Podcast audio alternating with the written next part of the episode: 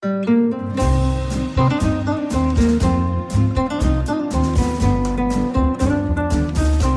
sind beste Freundinnen mit Max und Jakob. Schrei ich oder schrei ich nicht? Und du sagst es mir nicht, aber ich schrei aber nicht. Leg mich doch am Arsch. Der ultra ehrliche Männer-Podcast. Hallo und herzlich willkommen zu Beste Freundinnen. Hallo. Wir möchten heute darüber reden, ob die Partnerwahl, die man letzten Endes trifft, eigentlich pure Willkür ist und viel mehr davon determiniert ist, in welchem Zustand oder in welchem Status man sich zu dem jetzigen Zeitpunkt der Partnerwahl befindet. Ist es eine Folge für unsere Freundinnen? Auf jeden Fall eine Folge, wo ich mal mein Mailprogramm ausmache. ich hätte so krass Ärger bekommen von dir. Natürlich. Was ich mache, ist okay, aber was andere machen, Maß, aber holla, ey. Stell dir mal vor, ich würde mit mir so umgehen. Also meine Behauptung ist ja immer, wie Menschen mit anderen umgehen, ist eigentlich nur ein Zeichen davon, wie man mit sich selbst umgeht. Trifft auf alle zu, außer auf mich selbst. Ich hatte übrigens gestern Abend ein interessantes Gespräch mit meinem Vater und wir sind so ein bisschen vom Ästchen ins Stöckchen gekommen, aber am Ende kam für mich ein prägender Satz raus. Er meinte, er kennt wenig Menschen, die Situation so gut analysieren können wie ich. Aber er meinte, es ist alles ein Sicherheitsnetz, damit ich die Sachen schön logisch fassen kann und nicht durchfühlen muss. Also, was es emotional eigentlich mit mir machen würde. Also früher hättest du mir vorgeworfen, das wäre so eine Art Schubladensystem, dessen ich mich, mich immer bediene. Ich glaube, wir bedienen uns den beiden. So ein bisschen. Aber du vielleicht in letzter Zeit ein bisschen mehr. Ja, ich brauch's auch. Ich brauche dieses Sicherheitsnetz. Und wo wir schon bei Analysieren sind, ne? ich habe mich letztens gefragt, ich hatte, würde ich mal sagen, seitdem ich das erste Mal Sex hatte, gab es wenig Tage, die nicht darauf fokussiert und ausgelegt waren, in irgendeiner Weise mit Frauen in Kontakt zu kommen. also äh, natürlich stand im großen Ziel immer, also es stand immer dieser eine Stern über allem, die Frau zu finden, mit der man dann letzten Endes glücklich ist und, und zufrieden. Aber natürlich habe ich dazwischen ab und zu mal auch zur Seite geguckt und geguckt, was geht da. Also äh, es gab viele Lösungen bis zur Endlösung. Aber nicht ab dem du masturbiert hast, oder wie? Sondern erst, als du mit einer Frau geschlafen hast. Das frage ich mich nämlich gerade, weil ich glaube, Ja. Nein, nee, eigentlich schon davor. wirklich, ja? Ich glaube, das erste Mal, dass ich über Frauen nachgedacht habe und wie ich da rankomme, war, als ich das erste Mal jemanden. Nee, warte mal. Es nahm stark mit der Pubertät zu, logischerweise. Also, Also- 14, 15 würde ich sagen. Also als ich das erste Mal masturbiert habe, war für mich das Thema Frau kennenlernen gar nicht so ein Thema, sondern es waren wirklich nur die einzelnen Brüste, Vagina, ja, und darauf, also ich habe das wirklich wie so aus einem Schub, wie so ein Die Baukastensystem. jetzt- primären und sekundären Geschlechtsorgane zusammengebaut. Genau, das war das Wichtigste. Ich glaube, es wäre auch wirklich egal gewesen. Es hätte nur so ein Stück sein können. Das ist schon erst widerlich ein Stück Fleisch auf dem Tisch. Hack. Ein bisschen Hack. Aber äh, kamen da auch Körperparts von Verwandten drin vor? Hoffentlich nicht, ne? Hm, Verwandten? Nein. Sprichst von meiner Mutter, oder? Nein. Auf gar keinen Fall. Wie weit davon denn weg? Ich Tan- wollte wäre die- Tante noch okay? Äh, Ich weiß es nicht. Also ich glaube eher nicht. So als 14-jähriger Bengel, wenn die Tante so frische, äh, attraktive Hupen hat? So in die Richtung? Also ich, ich glaube, die Mutter von einem Kumpel ist okay. Das Wir hatten nämlich Fall. einen Kumpel, der hieß ähm, Danny. und der hatte eine Mutter, die hatte unglaublich große Brüste. Mm.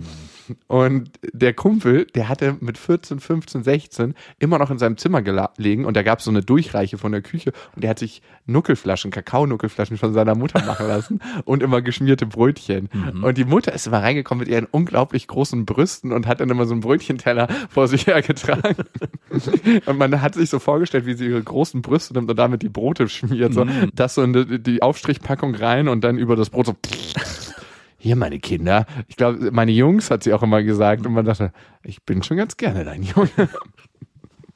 Aber das war, glaube ich, der Zeitpunkt, wo ich angefangen habe, mich mit dem Thema Frauen auseinanderzusetzen, als diese großen Brüste in den Raum kamen. Von der Mutter deines Kumpels. Ja, richtig. Und man hat auch immer gerne Zeit bei dem verbracht, weil man so gut umsorgt war. Es war schon erschreckend, dass man dann irgendwann nur noch bei seinem Kumpel bleibt, weil die Mutter so attraktiv ist. Und man ganz viel Zeit in der Küche verbringt und gar nicht mehr bei ihm. Hast du Bock vorbeizukommen? Äh, ist deine Mutter da? Nee. Ah, ich habe heute was anderes Ich bin heute unpässlich. ja, und ich habe mich gefragt, warum habe ich dieses Interesse nicht mehr so stark? Also, ich habe erst mich gefragt, ist jetzt dieses evolutionäre Ding erledigt, dass man ein Kind hat und Mhm. dass alles halt, also dass der große biologische Bauplan aufgegangen ist und man jetzt die Welt verlassen kann? Ich glaube, das ist vielleicht ein kleiner Grund. der andere Grund bei mir ist, dass ich immer dieses Gefühl von Freundin, Kind und Familie mit einem Ort der Heimat verbunden habe, mit Ankommen und es so gesehen habe wie so ein, so ein Shelter, der mich vor dem Sturm schützt und in dem ich mich immer wieder zurückziehen kann. Mhm. Und das ist es in Teilen auch, aber in ganz großen Teilen ist es so anders als das, was ich mir vorgestellt habe. Also entspricht es nicht meiner Vorstellung und nicht dem, was ich mir irgendwann mal gewünscht habe zu leben, dass ich ehrlich gesagt einfach dieser Illusion nicht mehr verfalle. Also ich weiß mittlerweile, dass dieser Ruhepol, den ich mir gewünscht habe und dieses Zuhause ankommen, was ich mit Familie verbunden habe, dass das nicht in irgendjemanden außen zu finden ist.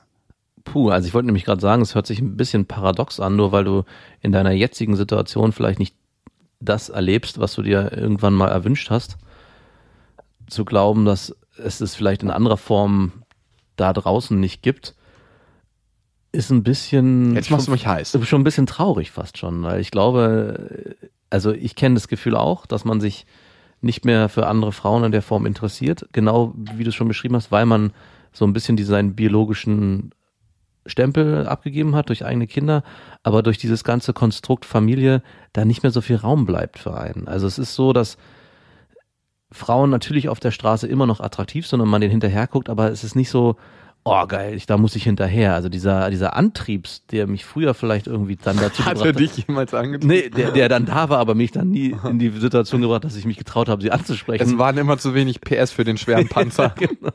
Sondern das Maximale war, dass ich dann zu Hause in mein, mit einer eigenen Vorstellung im Bett lag. Der ist aber nicht mehr da, also nicht mehr in dieser Intensität. Und ich würde schon sagen, dass es bei mir so ist, dass ich meine häusliche Ruhe gefunden habe.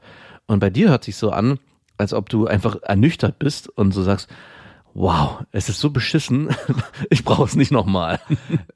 Nee, ich würde nicht sagen, dass es beschissen ist. Also das, was ich mit meiner Tochter habe, das ist was, was ich mir gut vorgestellt habe Mhm. und was jetzt nochmal anders ist, aber anders intensiver, würde ich sagen, Ja. weil es in der Vielfalt nie für mich vorstellbar war.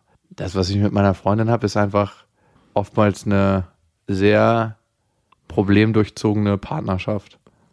Und ich versuche mich nicht nur auf die Probleme zu beziehen, aber pff, das ist halt auf jeden Fall nicht das, was ich mir so gewünscht habe in der Form. Aber ich finde, äh, genau aus der Perspektive ist es absolut verständlich, dass man im Außen vielleicht jetzt in dem akuten Moment nicht sein Glück sucht, sondern gerade versucht im Innen die Sachen aufzuräumen. Also ja, ich bin ganz oft dann so an der Stelle, dass ich mich frage, manchmal fühlt es sich an wie so ein Dauerlauf. Ne? Und ich frage mich, soll ich aufgeben? Also soll ich, soll ich Schluss machen? Mhm. Und auf der anderen Seite habe ich manchmal das Gefühl, dass da so eine Art Knoten zu lösen ist. Also wie ein Problem, was wir zusammen lösen. Und wenn wir das gelöst haben, dann, dann läuft es auf jeden Fall für uns beide runter. Und ich weiß nicht, ob dieser Knoten eine Illusion ist, ob es diesen Knoten gibt und dieses Abreiben aneinander, dieses ständige Abreiben. Vielleicht heißt es auch einfach, dass wir viel zu verschieden sind, Mhm. also viel zu unterschiedliche Menschen und dass wir die Sachen, die wir im Leben miteinander lernen können, gar nicht miteinander lernen können, Mhm. weil das so fatal krass unterschiedlich ist, dass es nicht möglich ist. Und an diesen zwei Sachen bin ich gerade dran und natürlich, ey, ich will einfach, weißt du, wie schön es ist, wenn du mit einer Family aufwachst, wenn Ja. das will ich auch nicht aufgeben. Also das ist echt heftig im Moment, was in mir abgeht. Wie siehst du denn das? Glaubst du, ich habe eine Aufgabe zu erfüllen und vielleicht liegt ja der Konflikt darin, dass diese Aufgabe, dieses, was wir voneinander lernen können. Ich glaube ja immer in Partnerschaften sucht man sich und da wären wir beim Thema, ist das purer Zufall, die oder pure Willkür, Mhm. die Partnerwahl oder ist es, was sich unterbewusst aussucht gegenseitig oder ziemlich bewusst unterbewusst? Ich glaube eh, dass so viel im Unterbewusstsein Mhm. abgeht, dass wir gar nicht merken, ob wir was bewusst haben. Also es gibt zum Beispiel eine Theorie dazu, dass neuronal eine Entscheidung auf der physischen Ebene schon getroffen wurde, Mhm. bevor sie im Gehirn getroffen wird. Dass der Körper eine Bewegung ausführt, bevor der Befehl vom Gehirn kommt, führe diese Bewegung aus. Mhm. Und da können wir uns fragen, ist quasi dieses, ich führe eine Bewegung aus, eigentlich übertragbar auf das Kennenlernen in einer einer Freundin oder einer potenziellen Partnerin. Ja. Da habe ich mich oft sehr stark reingeflüchtet, weil ich immer gehofft habe, egal wie schlecht ich mich und wie dumm ich mich jetzt hier verhalte, die wird schon Interesse an mir haben, wenn dieses unterbewusste Signal stimmt. Dann kann ich hier machen, was ich will. Und dann ist es auch egal, wenn ich gleich nach dem ersten Date versuche, mit auf ihr Zimmer zu kommen. ich habe was auf deinem Zimmer vergessen. Du warst noch nie auf meinem Zimmer. Ich habe da trotzdem was vergessen. Ich habe mich da eine Zeit lang wirklich stark reingesteigert in solche Sachen, dass das alles außerhalb meines bewussten Handelns passiert, Mhm. sondern dass ich bestimmte Dinge nicht beeinflussen kann und deswegen Sachen einfach passieren werden. Wenn ich so an diese finnische Liebesgeschichte Ey, das ist so richtig dein Damokelschwert, was du immer wieder rausziehst, um mich zu demütigen. Ne? Ja, aber ich wollte eigentlich was Positives sagen, weil die Ja, Geschichte bitte? für mich so traumhaft schön sich anhörte, dass ich dachte, das muss sich am Ende ergeben, weil das Schicksal euch am Ende zusammenführen wird. Da- Nichts hat uns Nichts hat. Ich war auch echt enttäuscht, muss ich sagen, dass du es nicht geschafft hast, dich leiten zu lassen. Ich glaube, es wäre dir möglich gewesen. Du hast nur die Signale nicht erkannt. Ja, ich bin einfach mit diesen zwei anderen Dudes dann weitergezogen auf eine andere Party. Ich habe einfach die falsche Weiche gestellt und Wahrscheinlich, ja. Wei falsche Weiche stellen lassen. oder nee, man trifft ja auch Entscheidungen. Also wenn das Bewusstsein unterbewusst oder bewusst Entscheidungen trifft, ist man das ja auch immer ein Stück weit selber. Ja, aber vielleicht hast du die Zeichen falsch gedeutet und dann die Weiche falsch umgestellt. Gibt es falsch?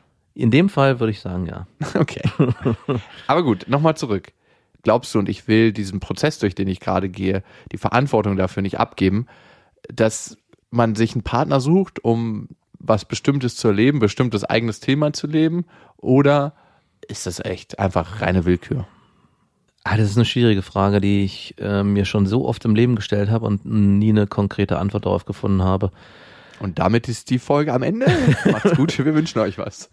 Es ist, glaube ich, in gewissen Phasen Willkür, dass man aufeinander trifft. Aber dass man dann zusammen bleibt und zueinander findet auf menschlicher Ebene, das ist dann bestimmt und in gewisser Weise schicksalsgefügt. Also es ist so ein bisschen so wie Atome, die zufällig zueinander knallen. Ne? Wenn die dann, vorher weiß man nicht, welche zusammenknallen, aber wenn sie zusammenknallen, gibt's eine Reaktion. Und so habe ich mir das auch für, für Beziehungen, die dann entstanden sind, erklärt. Also wie so ein Chemielabor, wo man das erste Mal experimentiert und Sachen zusammenkippt, die man noch nie zusammengekippt hat. Und bei manchen Sachen gibt es eine Explosion und bei anderen Sachen entsteht ein neuer Stoff. Genau. Plastik zum Beispiel. Im Prinzip ist äh, der Vergleich ganz gut, ja. Und Okay. ich, ich glaube, es gibt eine bestimmte Willkürkomponente, die mit reinspielt, aber dann wird's dann ein Prozess, der sich bewusst steuern lässt und auch wiederum schicksalsgefügt ist. Obwohl das sich ein bisschen widerspricht und auch paradox klingt, aber so habe ich mir das zumindest versucht zu erklären. Wenn ich jetzt bei meiner eigenen Beziehung bin, ne, dann kann ich nur sagen, also ich liebe meine Tochter und ich liebe auch, und da weiß ich nicht, ob das im ganz klassischen Sinne ist, in partnerschaftlicher oder menschlicher Sicht, meine Freundin. Sie ist schon eine Frau, mit der ich starke Gefühle verbinde. Und ich weiß nicht, ob diese Gefühle ausreichen, das weiterzutragen, was wir haben. Hm. Aber gut, das werde ich noch rausfinden. Wow, ganz schön derbe heute hier. Aber wir hatten jetzt zwei extrem lustige Folgen. Vielleicht wird's mal wieder Zeit für was Ernsteres. Ich bin am Kühler dran gewesen und haben uns hier ein bisschen älteren Whisky eingeschenkt. Nimm mal einen Sip hiervon. Ja, ich weiß nicht, ich weiß nicht, ob Whisky ablaufen kann, aber der schmeckt schon ein bisschen komisch, muss ich sagen. Ein bisschen bitterer Beigeschmack, sagst du? Ja, ja gut. Ich meine, steckt nicht jeder mal in so einem Prozess drin? Absolut. Und die Frage ist, sollte man das teilen mit Menschen, dass man in so einem Prozess drin steckt, dass es nicht auch was ganz Natürliches ist? Oder sollte man allen immer nur so, ja, okay, habe ich jetzt so entschieden, weil so und so und so. Also ich glaube, in dem Moment, wo wir unseren Prozess, in dem wir drinstecken, teilen und sagen, wir machen das eben nicht heimlich und sind immer die, die dann am Ende die Entscheidung treffen und das steht dann wie ein Baum im Sturm und keiner kann daran mehr rütteln. Es ist viel, viel aktiver mit Menschen, mit Einflüssen und die Chance, in Anführungsstrichen, einen Fehler zu machen, Mhm. glaube ich, ist geringer, wenn du mehrere Reflexionsebenen hast und wenn du dich austauschst. Mir tut das auch einfach gut. Guck mal, wir haben jetzt was Neues im Büro eingeführt, dass wir einmal die Woche am Montag reden und jeder erzählt fünf Minuten was Privates, also was bei ihm privat gerade abgeht, äh, wie er in der Beziehung ist, wie er äh, mit seinen Freunden ist, worauf er sich freut, was gerade gut, was gerade vielleicht äh, optimierungsbedürftig ist oder was gerade nicht so gut läuft.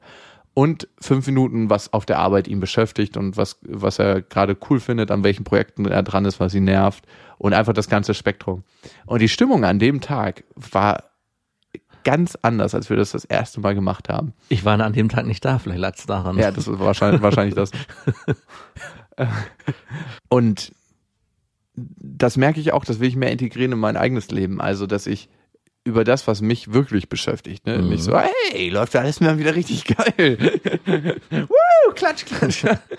dass ich das mehr nach außen trage, Ja. um nicht damit allein zu sein. Das birgt aber auch eine Gefahr. Wir haben letztens erst darüber geredet, dass die Frage, wie geht es dir, oft auch impliziert. Wie viel Zeit hast du? genau. Äh, nicht nur die Antwort zu hören, mir geht es gut, sondern die Gegenfrage erwartet, und wie geht es dir? Ah, Also, wo fange ich an? Ja, aber ich meine, es gibt ja auch Leute, die tragen immer so ein, so ein Päckchen Sondermüll mit auf dem Rücken, ne? Und laden das überall ab, wo es geht, Mhm. Ja. wo ich mir denke so, behalt deinen Scheiß bei dir. Also es gibt haben. Menschen, die bauen Kontakt darüber auf, dass sie einfach negative Energie und negative Stories austauschen. Mhm. Das ist deren Form des Kontakts. Ich sag mal, in abgemilderter Form hast du das bei manchen Frauen, also bei, ich stelle das mehr bei Frauen fest, weil ich ja mehr mit Frauen zusammen bin als mit Männern, die dann anfangen zu meckern. Ja, So, absolut. und das ist deren Form von Kontakt. Ja. Und der, die letzte Form von Kontakt, bevor man sich trennt, ist immer reine Eskalationsvorwürfe. Aber es ist auch noch eine Form von Kontaktaufbau. Mhm. Weil eine Frau oder auch ein Mann, der das macht, man will ja noch irgendeine Form der Reaktion von dem Ja. anderen, sonst würde man einfach nichts mehr sagen und die Genau. Fresse halten. Das finde ich ganz interessant zu sehen. Und wie spiegelt man solchen Menschen, die das machen, und da sehe ich mich jetzt nicht in der Position, dass das nicht die Form des Kontakts ist, die ich ständig mit demjenigen haben muss. Naja, das genau, wie du schon sagst, nicht ständig. Also man kann es vielleicht im ersten Moment nicht machen und sollte dann auch mal auf den sauren Apfel beißen und sagen, ich höre mir das jetzt hier mal an, aber spätestens beim zweiten, dritten Mal, glaube ich, würde ich schon sagen, ey du, du Halt mal deinen Scheiß für dich. halt mal deine scheiß Fresse. Ich würde gerne hier was Positives hören. Ansonsten bist du es nicht wert, dass ich mich mit dir unterhalte. Was ist denn Gutes in deinem Leben passiert? Genau. Boah, das ist bei meiner Oma auch so immer, ne? Ich rufe die an und so, Oma, wie geht's? Und ich so, fucking, das war ein Fehler. und dann kommt ach, du weißt ja, Jakob, also wir sind so krank. Und ich so, ja, Oma, aber ihr lebt doch noch. Also se- seid ihr jetzt schon tot oder seid ihr krank? Und immer wenn ich denn da bin, sind alle total happy und allen geht's auf einmal wieder gut und aber ich meine, ich hatte das in Teilen früher ganz stark in mir und auch immer noch und ich muss mich immer wieder beherrschen, dass ich nicht auch in diese Situation verfalle, dass ich in so Du eine- bist ein Hypochonder gewesen über Jahre. Ja, aber ich ich- habe eine Erkältung. Wie oft habe ich diesen Satz bitte von dir gehört? ich habe aber übrigens aktuell wieder eine Erkältung. Ja, aber du bist nicht mehr, dass du das Leid mit irgendwo hinschleppst, wo ich auch bin. Also ja, da habe ich mich bei zu- mir bitte nicht leiden. Bei mir musst du funktionieren. Mir fällt übrigens da gerade noch was ein zum Thema, ist die Partnerwahl reine Willkür und wie glücklich ist man letzten Endes mit dem Partner, mit dem man zusammenkommt. Und Studien haben ergeben, es wurden in Ländern Studien durchgeführt, in denen Partner zugeteilt wurden. Da wurde dann getestet, wie glücklich sind die letzten Endes im Durchschnitt mit ihrem Partner über Ja. den Verlauf der Zeit. Und die Werte haben gleiche Glücklichkeitswerte erzielt wie mit den Partnern, die frei gewählt wurden. Mhm. Die Scheidungsraten sind natürlich geringer in den Ländern, wo die Partnerwahl oftmals zugeteilt wurde oder wo die nicht freiwillig stattgefunden hat. Jetzt muss man sich fragen, ist die Form der Bewertung anders? Also ist mein Glücksempfinden anders, weil ich von einem anderen Grundlevel ausgehe, aber die haben auch nach Liebe gefragt und nach solchen Parametern. Die Frage ist, wenn man mit jemandem sehr, sehr, sehr, sehr lange zusammen ist, findet man dann Teile an dem, die man lieben kann? Wenn wir immer diese Auswahl haben, next, next, next, Hm. suchen wir nach diesen Teilen. Ich vermute schon. Also was mir gerade noch einfällt zu deiner Studie ist ja auch, die Studien sind, glaube ich, auch für Partnerseiten entworfen worden. Und auch auf diesem äh, Partnership-Seiten sind am Ende die Ergebnisse so, dass die Beziehungsraten länger sind und das Glücksempfinden größer ist, je nachdem, wie man das definieren kann. Ich frage mich halt gerade bei so einen Partnerschaftsseiten oder auch bei so einem gezwungenen Zusammenfügen, ob es vielleicht auch so ist, dass die Leute sagen, oh, endlich, ja, ich habe so lange keinen gehabt, jetzt habe ich endlich jemanden. Und das ist so ein gezwungenes Glück. Also das, man ist einfach erleichtert. Das ist wahrscheinlich, wahrscheinlich schon, vorbei. Endlich habe ich jemanden. ja, wirklich. Ob dann auch so ein, so ein Level von Glück wirklich auch bemessen werden kann. Du meinst, Wasser schmeckt in der Wüste viel besser als Genau. im Club? Okay, ja. da, ich glaube, da sprichst du auf jeden Fall einen wichtigen Punkt an. Also ich kenne es ja von mir. Ich war wirklich kurz davor, mich auf solchen Seiten anzumelden mal, weil ich wirklich dachte, ich bin so verdurstet, so verdörrt. Was ja keine Schande ist, ne? Nee, genau. Aber es war, glaube ich, zu einer Zeit, wo das noch gerade so am Umbruch war, wo man noch ein bisschen dafür schief angeguckt wurde, wenn man sich auf solchen Seiten angemeldet hat. Gerade wenn es so bezahlte Seiten war, ja, wo man sagt, ich bezahle 50 Euro im Monat dafür. Ja gut, dann bezahlst du dafür, dass es einfach nicht mal eine Überflut an Männern gibt, die das ganze Portal versauen, weil sie einfach nur bimsen wollen. Ja, ist klar. Aber drei, vier Jahre später hat sich entstand so ein Umbruch und das war völlig normal. Drei meiner Kumpels haben ihre Freundinnen über so eine Seite kennengelernt. Mit denen sie jetzt auch Kinder haben. Mm, Nein, das noch nicht. Zwei sind wieder getrennt und die einen sind noch zusammen. Also da geht die Studie nicht auf. Okay. Ich bin mal in Gedanken meine ganzen Ex-Freundinnen jetzt durchgegangen und habe mich gefragt. Hast du dabei masturbiert? nee, also dieser Also ganz entspannt meine ich so. Gar nicht um irgendwas, sondern nur, Ah, damit du okay. dich auch richtig erinnerst. Ah, ja, so hat sich das angefühlt. Und hier die Faust ein bisschen enger. nee, habe ich nicht, aber ich wüsste gar nicht, was sind so die Special-Szenen, auf die ich mir immer noch einen runterholen würde bei meiner Ex. Ah ja, genau. Eine Freundin hatte ich mal richtig äh, schön gebimst auf der Treppe. Die hat noch zu Hause gewohnt. Die Eltern waren nur auf einem kurzen Spaziergang. ich habe sie genau hinter der Treppe am Eingang gebimst. Ja. Und der Vater war wirklich drei Sekunden, wenn du das Klicken gehört hast, hättest du in drei Sekunden oben sein müssen. Aber er hätte dann auch die Treppe so hochbimsen können, so mit jedem Stoß ein So, Schritt. Dass er nur noch so vier Füße sieht, die den letzten Sprung machen durch die Stufen. Ciao. Was war das? Und ich weiß gar nicht, warum wir es nicht mehr ins Schlafzimmer geschafft hatten. War auch ziemlich anstrengend, weil sie stand eine Stufe höher und sie war relativ groß. Hast du dann diesen kleinen äh, Chihuahua Zehenspitzen-Rammler gemacht? Der so, Das ist tierisch gut fürs Wadentraining. nee, ich glaube, die war nur, weiß nicht, so 8 Zentimeter, 10 Zentimeter. Mm, das reicht schon. Und dann noch eine Stufe, die 20 Zentimeter. Mm, ja. Ciao, Kakao. Eigentlich reichen schon diese 8 Zentimeter. Eigentlich ist dann geiler, den Dipper zu machen, wenn sie eine Stufe da drunter steht. Diesen Porno-Dipper, wo man immer Von so oben squattet. Das ist ja ein Schneidewinkel zwar ein bisschen komisch, aber Und es gibt auch ein schöneres Bild, wenn dann der Vater reinkommt und nur der Kopf so um die Ecke von der Freundin so auf. so und immer wieder nach vorne gestoßen. äh, ich hätte nicht gedacht, dass ihr schon so früh. Könnt ihr nochmal fünf Minuten eine Runde drehen? Was ist da die Ausrede? Was macht sie da in dem Moment? Ähm, sie arbeitet was am Scharnier der Tür. Die färbt hier schon seit Jahren. Ich wollte einmal mal die Tür durchölen. Und ich helfe ihr dabei, dass sie nicht umfällt. Ich halte sie von hinten fest. Ja. Und ähm, pack sie immer wieder in die richtige Position. Ich habe gerade diese ekelhafte Vorstellung, dass der Vater so sagte, mir reicht's, Mama gehört auch mal wieder durchgebimst.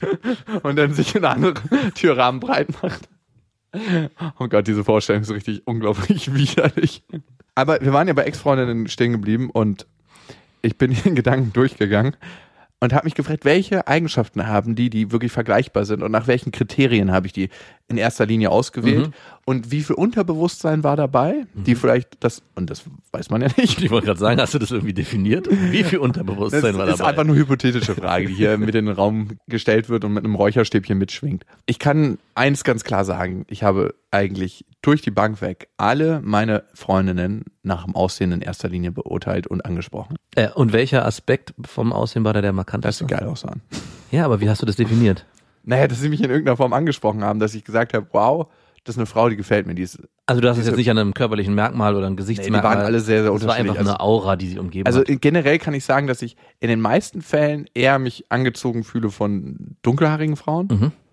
und dass ich eher auf Ärsche stehe als auf Brüste, Mhm. dass ich große schöne Augen schön finde, aber wer tut das nicht? Ich bin krasser Zahnfetischist, das habe ich ja schon tausendmal Mhm. gesagt, aber also wenn eine Frau schöne Zähne hat, dann ist es eigentlich relativ egal, welche Haarfarbe sie hat. Und wie sie sonst auch aussieht. Ganz genau. Also, ich, es reicht auch, wenn ich mit einem Ge Gebiss unterwegs bin. Ist das deine neue Freundin? Sie hat alles, was ich mag und ich habe alles weggelassen, was ich nicht mag. Ich habe einfach mal alles abgeschüttet. Sie hat auch keine Widerworte mehr. Ach, hab ich. Aber hatten die Eigenschaften, die alle gemein waren? Also, Also gab es einen Nenner, wo Ja. du sagst, mhm. also, Und- und, das war nicht die Zähne. Für dich. natürlich nicht. Eine Sache war, es hatte einen Grund, warum ich mich von meiner ersten Freundin getrennt habe. Und es lief auf einer bestimmten Ebene zu harmonisch. Es war, es gab keine Reibungspunkte. Also, und in diesen Reibungspunkten hatte ich immer das Gefühl, hey, das können wir jetzt hier noch die nächsten 50 Jahre durchziehen, dann geht der Deckel zu und ist alles gut. Mhm. Es ist wie ein Film, der auf einem Mhm. seichten Level unterhält, aber du denkst dir nicht danach, alter Schwede, war das ein krasser Film. Ja. Kann ich absolut nachvollziehen. Und das war das Thema mit meiner ersten Freundin auf jeden Also der Fall. Filmvergleich ist super, weil mich auch wirklich so Filme, die nur so seicht dahin plätschern, regelrecht aufregen und richtig zornig machen im Nachhinein und es sich anfühlt wie Zeitverschwendung. Und im Prinzip ist es genau das, was bei Beziehungen auch passiert, wenn die so dahin plätschern, weil alles so vermeintlich harmonisch läuft. Ich glaube, harmonisch ist auch das falsche Wort. Dann ist es, fühlt sich das auch an wie Zeitverschwendung ab einem bestimmten Punkt. Und man fragt sich wirklich, soll es das jetzt sein?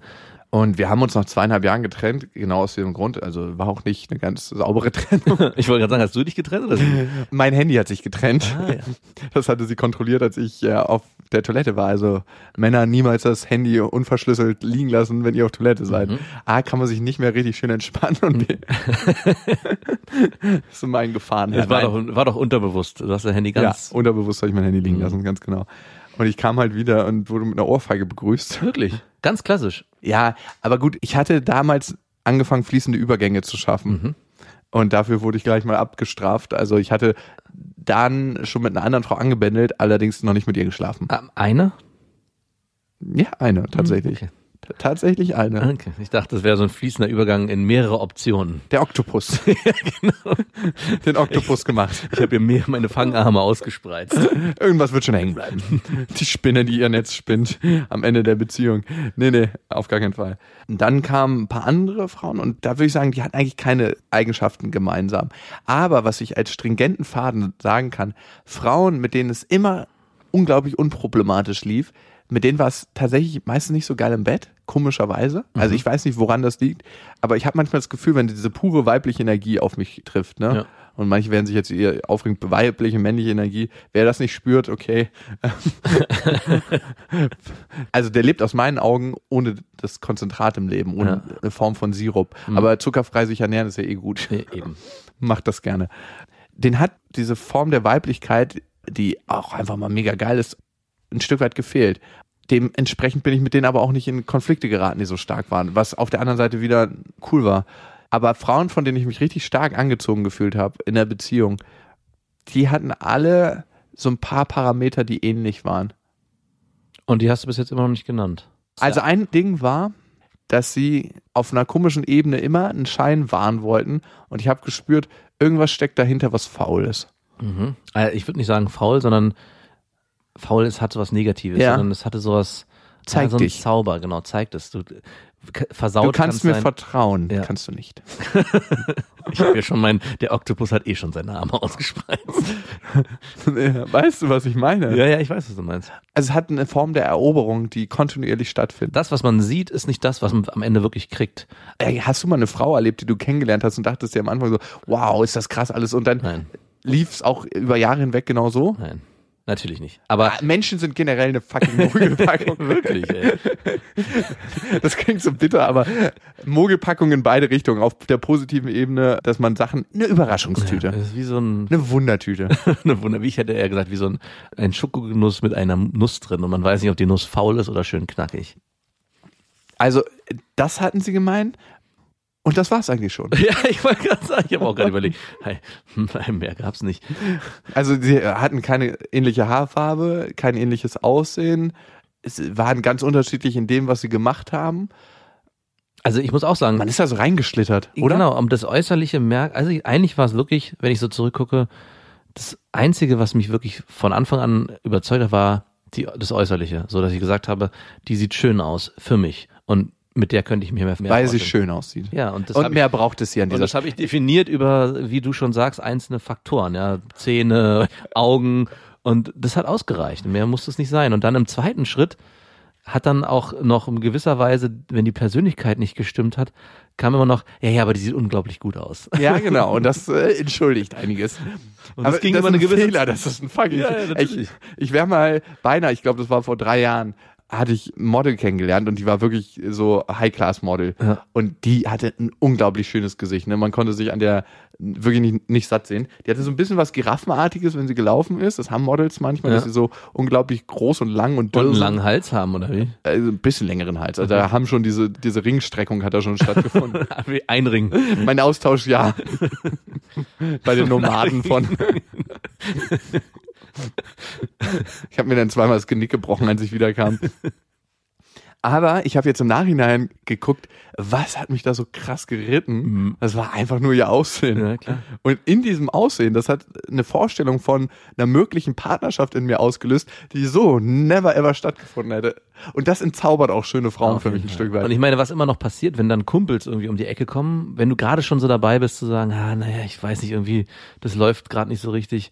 Und dann am Kumpel kommt und sagt, wow, deine Freundin sieht ja gut aus. Und zack, alles ist wieder resettet.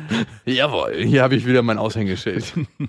Aber das ist bei mir auf jeden Fall nicht mehr die Motivation, obwohl es was mit mir machen würde. Also ich, ich meine, es gibt ja diese Affären, mit denen man eigentlich nicht die, das Haus verlässt. Oh, bitte. Die Steinbruch-Affären, oder? Nein, aber sie entsprechen einfach nicht 100%. Also du findest sie auf eine bestimmte Art und Weise geil, Ja. Aber sie entsprechen nicht 100% deinem Schönheitsideal. Die sehen jetzt nicht schlecht aus oder Nein, so. nein. Aber es ist nichts, womit man sich schmücken möchte. Das ist so bitter. Aber du hast recht. Ich hatte mal eine Freundin, die hatte richtig schön große Brüste und deswegen bin, hatte ich mit der auch was. Es reichen singuläre. Genau. Fucking so eine Freundin hatte ich auch mal, also eine Affäre. Und dann hat, aber der Rest hat nicht so hundertprozentig gestimmt, dass ich gesagt habe, naja, ich muss jetzt auch nicht mit der zusammen mich mit anderen treffen. Das hat, so reicht es. Wir machen hier zu zweit unser Ding. Genau, und man äh, ist immer wieder innerlich zusammengefahren, als sie gesagt hat, ey, lass uns doch mal essen gehen. Äh, ich bin unpässlich. Bei dir zu Hause? Nein, draußen mit Wir können uns doch was Gemütliches bestellen. genau. Ja, es ist, ja, es ist erschreckend. Wir dürfen niemals zusammen die Wohnung verlassen. Quarantäne wird ausgerufen. Du bist meine Quarantäne-Affäre. Okay. Hatte ich tatsächlich nicht so oft. aber ein paar Mal okay, zurück zu den Freundinnen. Deswegen gehe ich davon aus, dass es zwei Möglichkeiten gibt bei der Partnerwahl. Einmal sind wir natürlich stark optisch getriggert, aber ich glaube, entweder ist es tatsächlich pure Willkür, also man reagiert auf bestimmte optische Signale, vielleicht auch Geruch und sowas, ne? Klar, das hatten wir ja schon mal. Denke ich, ja. Oder es ist determiniert durch das Unterbewusstsein. Mhm. Dass das Unterbewusstsein bestimmte Verhaltensmuster aussucht, die du mit einer Frau leben kannst, um an ihr zu wachsen, dich mit ihr abzureiben. Mhm. Und das ist die große Frage, die mich gerade treibt. Das ist so mein Thema. Gibt's da das, woran ich mich abreibe? Und irgendwann denke ich mir, gibt's auch mal einen Bahnhof, den wir einfahren können, wo Pause ist, wo wir von dieser Reise aussteigen und Ja. uns die Sehenswürdigkeiten angucken, warum wir eigentlich auf der Reise sind? Muss der Zug immer während der Fahrt repariert werden oder können wir auch mal innehalten? Und gibt's immer nur Weichen, über die wir donnern, oder gibt's auch mal so eine gerade Strecke, wo man in Ruhe seinen Tee trinken kann? Ja, wo der mal einfach mal so 300 kmh in Ruhe durch die Beziehung Das machen wir mal richtig Strecke. genau. Hier wird jetzt mal einfach so abgefahren. Ich will eins nicht machen und das ist so, glaube ich, die größte Angst, die mich gerade umtreibt. Zwei Ängste. Die eine Angst ist, dass ich denke, es gibt ein Thema zu leben. Es gibt irgendwas, dieser berühmte Knoten oder diese Knoten, die wir zu lösen haben. Vielleicht sind wir auch die ganze Zeit schon dabei und lösen und lösen und lösen. Es gibt einfach, das ganze Haar ist verknotet. Wir versuchen hier gerade einen Dreadlock zu tüdeln. Rastafari. Ich will die Dreadlocks nicht abschneiden. Ich würd will lange gerne- Haare. Ich würde sie gerne retten. Wie sehen diese Haare anschließend aus? Also gibt's das auf die Gefahr hin, dass wir sagen, okay, wir, wir scheitern hier miteinander oder wir merken, dass es nicht funktioniert, komme ich danach in eine Situation, wo ich genau das Gleiche erlebe. Das würde für die Theorie deterministisch durch das Unterbewusstsein beeinflusst sprechen. Oder ist es tatsächlich so, dass man sagt so, peng aus und irgendwann geht man eine neue Partnerschaft vielleicht ein. Ja. Weil das, also ich meine, ich bin jetzt nicht so, dass ich sage, nie wieder Frauen. Also Vielleicht Männer irgendwann. es würde viele Dinge vereinfachen. Auf jeden Fall. Ach, ich weiß es nicht, ich stelle mir es zumindest manchmal so vor. Also Ja gut, aber dann sind wir auf einem Roadtrip gewesen und haben gemerkt, äh, man gerät trotzdem immer wieder angucken. Aber man kann sie auf einer anderen Ebene. Aber ich glaube, genau aus diesem Grund gefällt mir die Anziehungskraft auch ein Stück weit. Also ich glaube, wenn Männer dann auch unterwegs sind, das ist uns ja auch passiert, verweichlichen auch die und man kommt in so ein Rollenmuster wie Frau und Mann in Beziehung. Das ist echt irgendwie erschreckend, dass man dann nicht weiterhin in seiner maskulinen Rolle bleibt und Sachen nur noch klärt, wie man sich von Männern wünscht eigentlich. Nimm mich mal in den Arm hier. halt mich fest. halt Nur mich. fester. Noch fester. Okay, und jetzt? Eigentlich müsste man es mal ausprobieren. Ich kann mich mit diesem Sexpart noch nicht so richtig anfreunden. Wirklich, also ich muss echt sagen, so alles andere könnte ich mir vorstellen, Ja. aber dieser Sex. Ich könnte mir auch ganz locker vorstellen, einfach über Monate und Jahre mit einem Mann im Bett zu schlafen. Wenn man, wenn je, die Matratzen müssen groß genug sein für ja, mich, Genau. dass jeder seinen Platz hat, dass man jetzt Eigene Decke jeder? Oder so eine Pärchendecke, ah, die muss groß sein. Das wäre auch nicht so ein Problem für mich. So eine, ich habe ja so eine 240 mal 220 Decke, Ja, wir auch. die könnte ich mir noch vorstellen. Aber wir sind gerade dabei, die abzuschaffen und jeder seine eigene. Ah, okay, soweit ist es schon. Zündungsstufe 5 der Partnerschaft. Kurz bevor man die Atmosphäre durchtritt und den schwerelosen Beziehungsraum eintritt. Also das könnte ich mir vorstellen, aber dann kuscheln vielleicht wäre eine Sache, da empfinde ich nichts, aber wenn das der Sache gut tun würde. Aber sobald es darum geht, dass jemand anderen die, den Lachs irgendwo einführt, Mhm.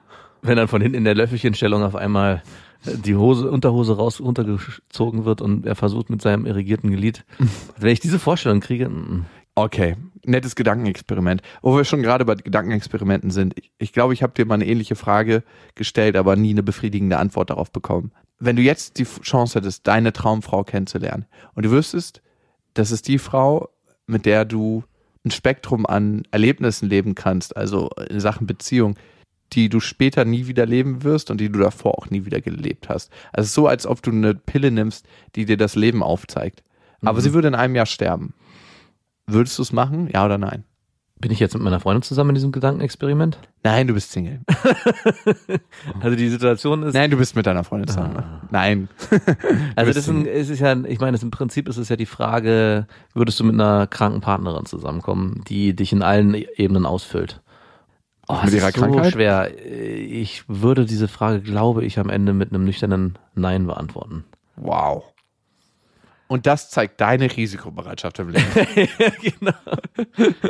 Also ich weiß nicht, ist es das wert, den, das ganze Glück durchzugehen? Es gibt diese beiden Ansatzweisen. Ich meine, es wurde ja auch oft genug in Hollywood verfilmt. Ist es es wert, am Ende frohen, glücklichen Momente zu durchleben und am Ende den Schmerz zu ertragen? Oder kappt man die Sache jetzt, erträgt den Schmerz nicht in dieser Intensität? Hat aber dafür dieses Verlustempfinden danach, dass man es nie gelebt hat. Ich meine, das sind ja die beiden Sachen, die sich gegenüber. Man kann nur was vermissen, was man irgendwann mal gehabt hat. Das ist die Theorie, von der du ausgehst. Genau. Und ich gehe von einer anderen Sache aus, dass es eine tiefe Sehnsucht in einem gibt. Genau. Die kommt nicht aus dem, was man schon mal gelebt hat, sondern von dem, was man vermutet, was sein könnte. Das Problem ist natürlich, und das heißt nicht, ich meine jetzt nicht, dass dir das Jahr Partnerschaft alles aufbraucht, was du irgendwann später mal hast, sondern es ist einfach so, dass du das Spektrum dann nicht mehr leben wirst, weil das ist so diese eine Frau. Was problematisch an dem Gedankenexperiment ist und an der Situation ist, dass du, wie wenn du mal in einem richtig geilen Hotel warst und danach in einer schäbigen Herberge absteigst, in so einer richtig schäbigen. Es wird dich härter treffen, wenn du mal in diesem geilen Hotel warst. das ist ja das, was ich meine. Das ist auch genau meine Ansicht auf diese Dinge. Also die schäbige Herberge wird am Ende gar nicht so dramatisch aussehen für dich, weil du dieses edle Luxushotel nie gesehen hast. dann weißt du halt, du hast diese Stufe erlebt, diesen Gap und weißt dann halt, was möglich ist. Andererseits denke ich mir, und das ist, glaube ich, eine grundsätzliche Entscheidung, die man im Leben für sich treffen muss, und das ist vielleicht auch eine Ausrichtung des Unterbewusstseins. Will ich mein Leben in einer relativ geraden Schiene leben, mit wenig Ausschwenkungen nach oben und nach unten. Nach meiner jetzigen Lebensrealität, in der ich im Moment auch lebe, ist es so, dass es entweder man lebt das eine Modell, wo es Schwankungen nach oben und nach unten gibt. Also nur Schwankungen nach oben wäre natürlich schön, aber ich glaube, die lernt man auch immer dann nur kennen, wenn es mal wieder Schwankungen nach unten gibt. So, wir finden hier ein Reset-Level. Oder will man diese gerade Schiene leben, wo es nicht viel nach oben oder nach unten gibt? Ja. Und deine Entscheidung wäre eher für diese gerade Schiene. Naja, du hattest es ja eh am Ende ähnlich aufgeschlüsselt, ne? Das, m, dein Vergleich am Ende mit dem Hotel ist ja auch genau meine Herangehensweise, dass man sich sagt, ich will nicht auf das verzichten, was ich schon kannte, also will ich es gar nicht erst kennenlernen. Ja, Ist das der Grund, warum du nicht in andere Länder reist? Also ich muss gestehen, ich hatte eine ähnliche Situation mal, dass ich mit einer Frau zusammen war, mit der es wirklich sehr, sehr gut lief, aber die auch körperlich äh, sich äh, gesundheitlich auf einem Level bewegt hat, wo ich dann für mich entschieden habe am Ende, dass ich mit dieser Frau auch so nicht zusammenbleiben will. Hatte die schlechte Zähne? Nein. Mein Spaß. Und ich muss schon sagen, dass ich mir diese Erfahrung am Ende schon auch in gewisser Weise gerne erspart hätte.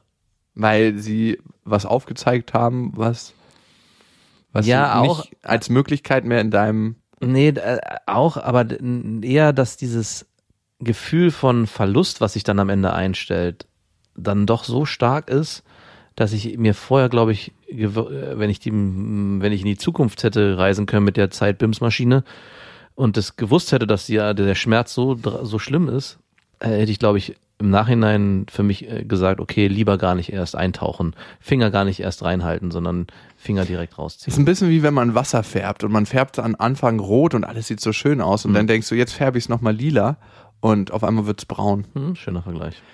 Übrigens die Zeit-Bims-Maschine. Ich hatte gestern überlegt, ich bin an einem Lokal vorbeigegangen und da war eine Frau, die war, würde ich sagen, in den 80er oder 90er und ich so, Zeit-Bims-Maschine an. 50, nein, 55 Jahre zurück. Oder 60. Und äh, man läuft natürlich auch Gefahr, dass man ins Unglück und so, Zeit-Bims-Maschine, hol mich hier raus. Weil die dritten, also das künstliche Gebiss, was sie anhat, dich in die Irre geführt hat. Mann, hat die gute Zähne für dieses Alter. Wow. Da bin ich auch mal gespannt, wie die früher aussah. Zeit-Bims-Maschine, volle Kraft voraus.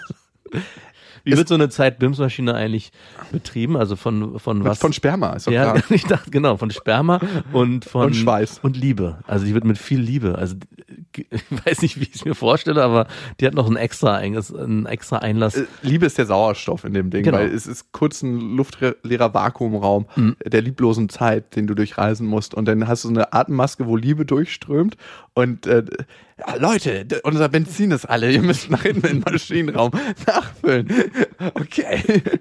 Und äh, das Sperma, darf es durch Masturbation entstehen oder darf Ja. es nur Nee, durch, durch Bla einen Blowjob der Liebe. Mhm. Und darum kann es auch sein, wenn du mit dieser Zeit-Bims-Maschine in die Vergangenheit reist und du wirst nicht fündig bei dieser Frau. Ja.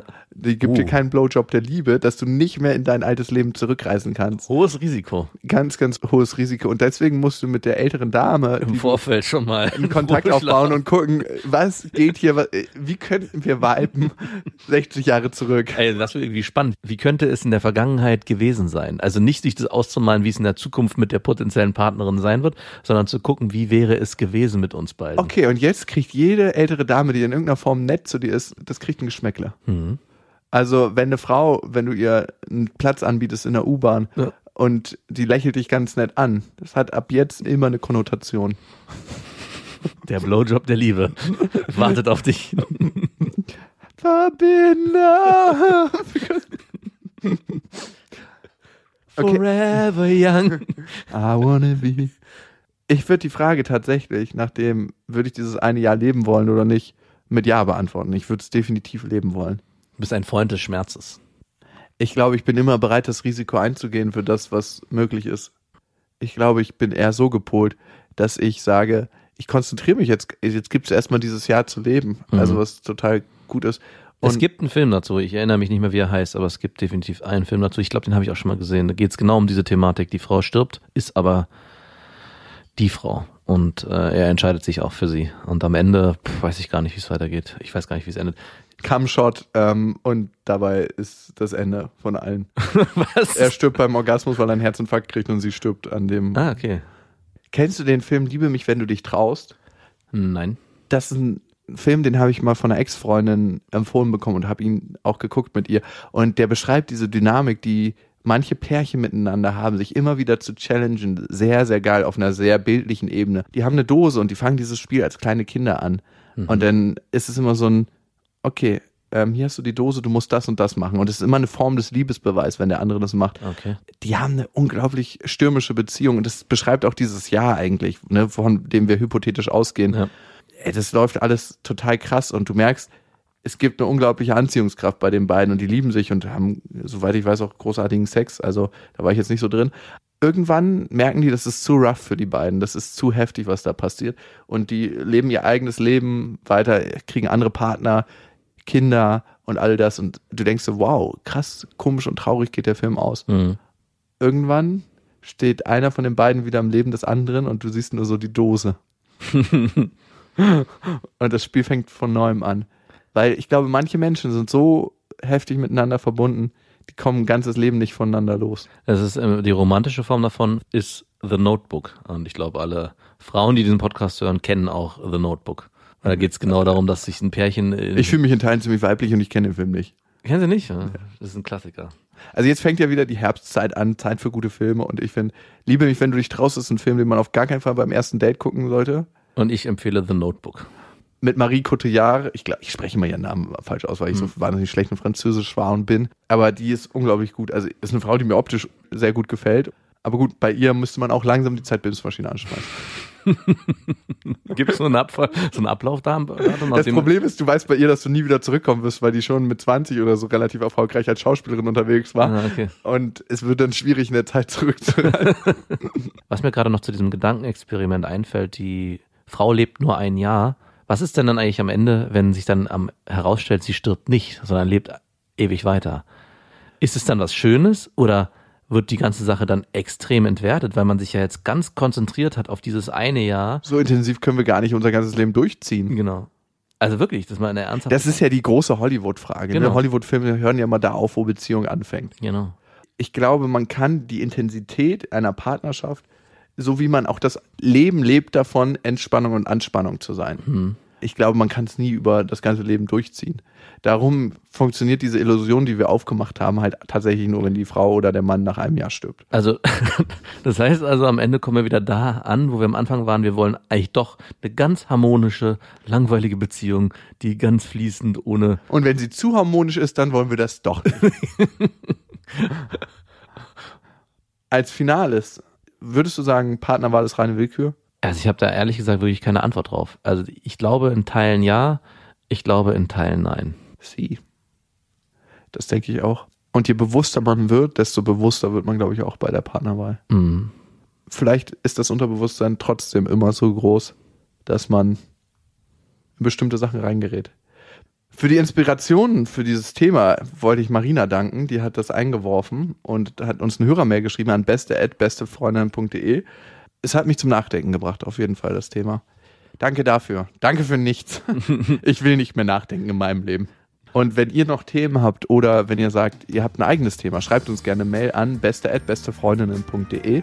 Und ihr wisst, ihr könnt diesen Podcast abonnieren auf iTunes, Spotify und dieser und ihr könnt auch Bewertungen dort hinterlassen, Rezension genannt. Über die freuen wir uns immer besonders im ganzen Spektrum, ein Stern, fünf Stern Bewertungen, gerne auch was dazwischen. Nee, nur 5-Sterne-Bewertung bitte. Du wieder. Ich will einfach ehrliche Bewertungen, ehrlich. Ehrliche 5-Sterne-Bewertung. Das andere denkt euch einfach bitte. genau. If you can't say something nice, don't say anything at all. Schön mit meinem deutschen Akzent. Die Kettensäge wieder, die sich ins Holz beißt. Alright. Und in diesem Sinne, egal wo ihr gerade seid, ob ihr darüber nachdenkt, wie euer weiteres Leben verlaufen wird, ob ihr Pläne schmiedet, ob ihr einfach nur relaxt, ob ihr putzt, ob ihr beim Sport seid. Bis dahin, wir wünschen euch was. Das waren Beste Freundinnen mit Max und Jakob. Jetzt auf iTunes, Spotify, Soundcloud, dieser YouTube und in deinen schmutzigen Gedanken.